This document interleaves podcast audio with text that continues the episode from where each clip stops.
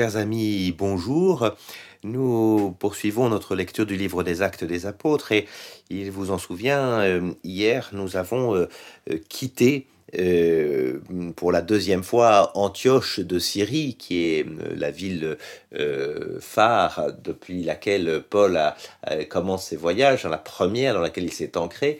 Et nous avions à la fois achevé le deuxième voyage missionnaire et commencé le troisième par l'affermissement de, euh, des communautés que Paul euh, retraverse à nouveau pour euh, les exhorter à la persévérance.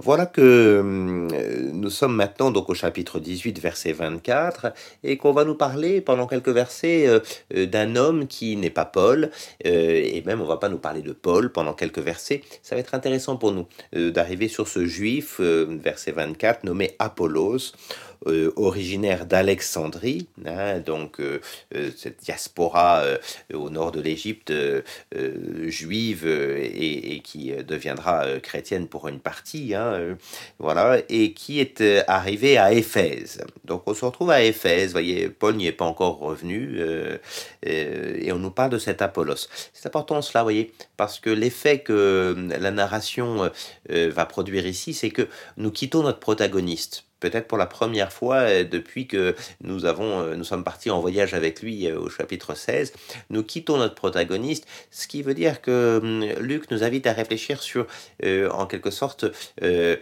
les, les, générations suivantes d'évangélisation. Hein. Indiscutablement, l'évangile n'appartient pas à Paul seul, et il y a d'autres voies qui sont choisies hum, par Dieu pour, pour que l'évangile se fasse connaître. Hein. C'est intéressant à Et de fait, euh, on nous dit que cet homme est un homme éloquent, versé dans les Écritures, qui avait été instruit de la voix du Seigneur, hein, euh, là, sur la voix, le fameux terme, hein, euh, qui nous parle de l'Évangile. Et dans la ferveur de son âme, il prêchait et enseignait avec exactitude ce qui concerne Jésus, bien qu'il connût seulement le baptême de Jean. Donc, il connaît bien Jésus, il a été baptisé euh, par Jean, il connaît le baptême de Jean, donc de Jean-Baptiste, bien évidemment. Hein.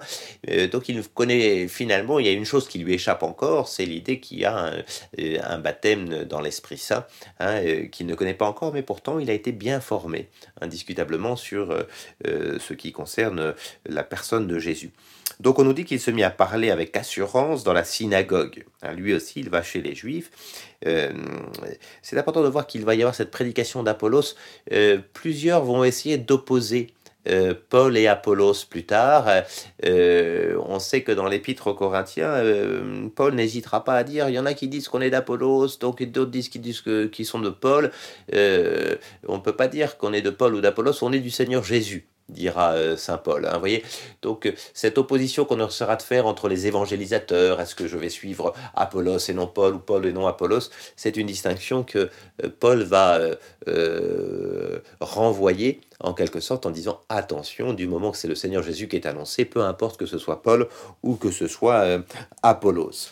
Et euh, de fait, puisqu'il prêche dans la synagogue, Priscille et Aquila, je vous rappelle qu'ils étaient restés à Éphèse, hein, ils n'ont ils pas suivi Jésus, euh, Paul pardon, jusqu'à euh, Antioche, Priscille et Aquila, qu'il avait entendu, le prirent avec eux et lui exposèrent plus exactement la voie, hein, toujours ce nom de, du christianisme primitif, et donc, euh, on va un peu plus loin. On peut penser que Priscilla Aquila lui ont parlé du baptême dans l'Esprit Saint, bien évidemment. Euh, comme il voulait partir pour l'Achaïe, euh, c'est-à-dire la, Corinthe, hein, on est de l'autre côté de la mer Égée, les frères l'y encouragèrent et écrivirent aux disciples de lui faire bon accueil. Vous voyez, hein, donc Apollos va, va pouvoir être accueilli par la communauté fondée par Paul, Priscille et Aquila à Corinthe, et arrivé là, il fut, euh, par l'effet de la grâce, d'un grand secours aux croyants, car il réfutait vigoureusement les juifs en public, hein, ces juifs qui s'opposaient à l'évangile, démontrant par les Écritures que Jésus est le Christ. Donc on a affaire à un homme, indiscutablement, euh, qui a le charisme de la parole. Hein, et voilà, on le laisse pour le moment quelques instants à, à Corinthe. C'est beau de se dire que, voyez, euh, si c'est Paul qui a évangélisé, c'est que c'est Apollos qui continue l'évangélisation, tout ça en lien avec la même communauté, notamment grâce à Priscille et Aquila. Voyez, la, la communauté qui se déploie, c'est absolument magnifique, hein, euh, avec des, réseaux qui commencent à se faire, des lettres qui s'envoient d'une communauté à une autre, qu'on s'envoie, voilà, donc c'est vraiment euh, euh, passionnant cela. Alors, euh, nous allons trouver Paul au début du chapitre 19. Hein. tandis qu'Apollos était à Corinthe, Paul, après avoir traversé le haut pays, on peut vraiment dire le haut, hein, parce que le plateau anatolien, euh, l'Asie mineure, c'est à plus de, plus de 1000 mètres d'altitude, hein, euh, arrive à Éphèse. On a vu qu'il avait quitté Éphèse un peu rapidement, mais qu'il avait dit qu'il reviendrait. Eh bien, il y revient et il y trouve quelques disciples. Il leur dit Avez-vous reçu l'Esprit Saint quand vous êtes devenus croyants? Ils lui répondirent Mais nous n'avons même pas entendu dire qu'il y avait un Esprit Saint. Ah, ah bah, alors quel baptême avez-vous reçu? Le baptême de Jean. Hein, ça, on a ici des, des, personnes qui euh, n'ont connu pour le moment que euh, la prédication de Jean le Baptiste. Euh, ça nous donne des vraies indications sur, sur l'histoire, ça. Hein, et véritablement, c'est que Jean-Baptiste, vous voyez, c'était pas simplement un petit prédicateur du, du désert où il y a eu quelques personnes qui l'ont suivi puis qui ensuite ont suivi Jésus. Il a été extrêmement suivi, extrêmement connu de partout, et euh, sa prédication, qui invitait à la conversion des péchés, sa prédication a été euh, euh, jusqu'à Éphèse, donc, vous voyez, a, été jusqu'en Asie mineure et probablement plus loin encore.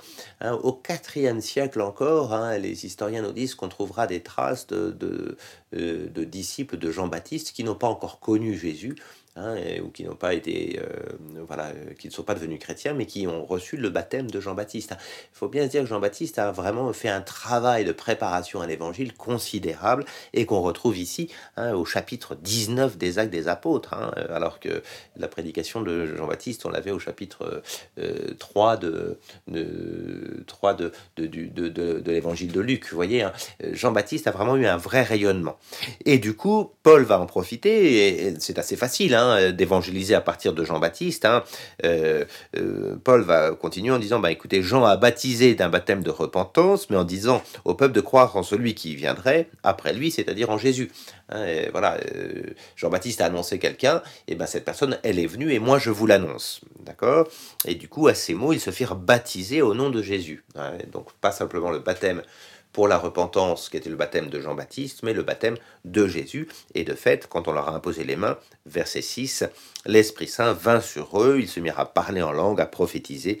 Cet homme, ces hommes étaient en tout une douzaine. Ah, c'est intéressant ce chiffre de 12, parce que bien sûr, il nous, il, il, nous rappelle euh, les douze apôtres. Hein. L'idée qu'ici, il y a une nouvelle évangélisation qui se fait avec ces hommes qui sont passés du baptême de Jean-Baptiste à, la réception de l'Esprit Saint. Hein. C'est vraiment euh, euh, l'évangile qui continue ici euh, et qui nous rappelle tout le, tout le travail de préparation qu'avait effectué le Baptiste. Puis, verset 8, Paul se rendit à la synagogue et pendant trois mois, il parla avec assurance. Hein. Vous voyez, Paul qui disait je vais aller maintenant vers les païens, il continue quand même à aller dans les synagogues et il parle avec cette assurance à la parésia en grec, hein, c'est-à-dire vraiment une, forme de, fermeté euh, euh, réelle qui lui permet d'être assis euh, véritablement sur l'évangile. Il discourait et cherchait à persuader ses auditeurs au sujet du royaume de Dieu, hein, toujours la prédication du royaume. Certains cependant endurcis et incrédules. Hein, on est chez les juifs et le terme utilisé ici est celui d'endurci. Hein, les prophètes l'avaient déjà utilisé, on a déjà rencontré cette thématique de l'endurcissement du cœur, hein, présente euh, dans le livre de l'Exode pour Pharaon, mais présente aussi euh, dans le livre d'Isaïe, hein, l'endurcissement du cœur. Euh, on la retrouvera d'ailleurs plusieurs fois dans les actes des apôtres, et du coup, incapable de se convertir et qui décrit la voie devant l'assistance. Alors du coup, il rompt avec eux et il part simplement euh, avec les disciples hein, qu'il prend euh, avec lui. Et on nous dit que chaque jour, il les entretenait dans l'école dite de Tyrannos. Hein, euh, probablement une, école locale dans laquelle il va pouvoir, une école au sens avec un maître et des disciples, hein, dans laquelle il va pouvoir vraiment parler à côté de la synagogue, enfin en dehors de la synagogue, et dans une école qui est sans doute une école du coup hellénistique, au sens hellénistique du terme, Hein, euh, Paul continue son travail, puisque les Juifs refusent, il continue son travail auprès des païens. Hein, et voilà. Et ce, deux années durant. Vous voyez, il était resté plus d'un an et demi à Corinthe. Là, c'est deux années à Éphèse. Hein. Éphèse, je vous avais présenté Corinthe, autant je vous ai pas présenté Éphèse, mais Éphèse c'est vraiment la grande ville qui est à, l'ouest de l'Asie mineure, hein. grande ville romaine. Hein. quand on, descend dans, cette rue principale d'Éphèse encore aujourd'hui pour, pour arriver sur la bibliothèque, hein, c'est grandiose. la ville d'Éphèse, ville hellénistique appartenant à l'Empire romain, vraiment, vraiment ville grandiose. et donc il va vraiment prendre du temps. Paul travaille dans le milieu urbain. Corinthe, Éphèse, il y avait eu Thessalonique, ville un peu moins grande à l'époque. voilà, mais vraiment, l'idée c'est qu'il va euh, euh, annoncer l'évangile là où il y a du monde. Et on nous dit qu'il le fait pendant deux années, durant, de sorte que les habitants de l'Asie, juifs et grecs, purent entendre la parole du Seigneur. Voilà, alors il va y avoir un petit épisode sur lequel je vais passer un peu rapidement, hein, euh, qui se passe à Éphèse, qui est l'épisode dit euh, des Juifs exorcistes. Hein, euh, D'un côté, nous est-il dit, verset 11, Dieu opère par les mains de Paul des miracles peu banals. alors on nous, on nous, montre que Paul a, un charisme qui est proche de celui du Seigneur Jésus. Hein. il suffit d'appliquer sur les malades des mouchoirs qu'il a touchés pour que, pour que les, les maladies quittent le corps, les esprits mauvais s'en aillent. Il y a une vraie puissance, un vrai charisme, une vraie grâce. Hein. Euh, rappelez-nous, rappelez-vous, pardon, Dieu avait donné à, Paul la certitude qu'il serait avec lui, qu'il ne lâcherait pas. Et, là, Paul euh, euh, fait ses miracles. Remarquez au demeurant que Luc est assez sobre là-dessus. Hein, on pourrait, euh, il pourrait s'étendre sur ce qui est merveilleux dans les pouvoirs de, Paul. Paul avait sans doute des vrais pouvoirs spirituels, euh, il les avait certainement, euh, et pour autant, Luc n'insiste pas trop là-dessus. on n'est pas dans un conte merveilleux. du coup, Luc s'attache plutôt à, simplement évoquer la chose sans, sans s'arrêter sur l'extraordinaire. Alors, les juifs aussi ont quelques exorcistes, hein, et comme euh, euh, ils ont l'air de trouver que ça marche avec Paul, euh, ils vont, nous est-il dit au verset 13, eux aussi utiliser le nom du Seigneur Jésus sur ceux qui ont des esprits mauvais. Hein, voilà, mais ça a l'air de marcher moins bien.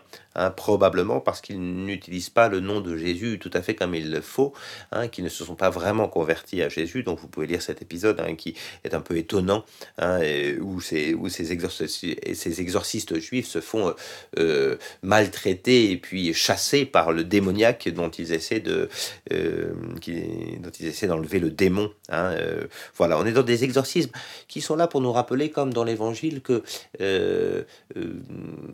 l'Évangile n'est n'est pas simplement là pour euh, euh, apporter une sorte de, sagesse sociale ou de réconfort euh, aux malades, qu'il y a vraiment un enjeu spirituel, il y a un combat spirituel qui s'est joué en Jésus dans l'évangile de Luc et qui se continue, hein, qui se poursuit.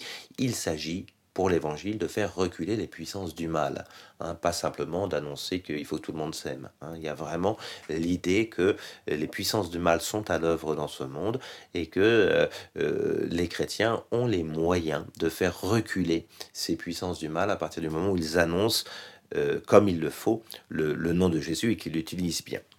Et puis, verset 18, hein, on nous dit que beaucoup de ceux qui étaient devenus croyants venaient faire leurs aveux et dévoiler leurs pratiques. Hein. Il y a une vraie conversion, une conversion des cœurs. Euh, bon nombre de ceux qui s'étaient adonnés à la magie apportent leurs livres, hein, on les brûlait en présence de tous. voyez, euh, il y a vraiment cette idée que l'évangile vient arracher des cœurs les pratiques démoniaques, les pratiques magiques, euh, les pratiques spirituelles qui ne sont pas purifiées.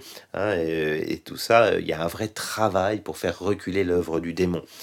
Euh, ensuite, assez étonnamment, on nous dit qu'on estime euh, la valeur de ces livres à, 50 000 pièces d'argent. Une hein, manière de nous montrer hein, que devant la richesse de l'évangile, aucune richesse, euh, surtout si elle est fondée sur, sur le, magique ou le démoniaque, aucune richesse ne vaut. Hein, et façon de nous dire que quand on a trouvé l'évangile, peu importe finalement que, les autres formes de richesse qui, qui deviennent en quelque sorte ordonnées à la seule richesse qui est, euh, l'évangile. Et puis, petit sommaire très rapide. Ainsi, la parole du Seigneur croissait, hein, toujours ces petits sommaires qu'on a habituellement, ces petits résumés. C'est la parole qui continue de grandir et qui s'affermit puissamment. Voilà, euh, nous avons euh, terminé pour aujourd'hui dans, cette ville d'Éphèse. Nous reprendrons demain à partir du verset 21 de ce chapitre 19. Euh, à très vite.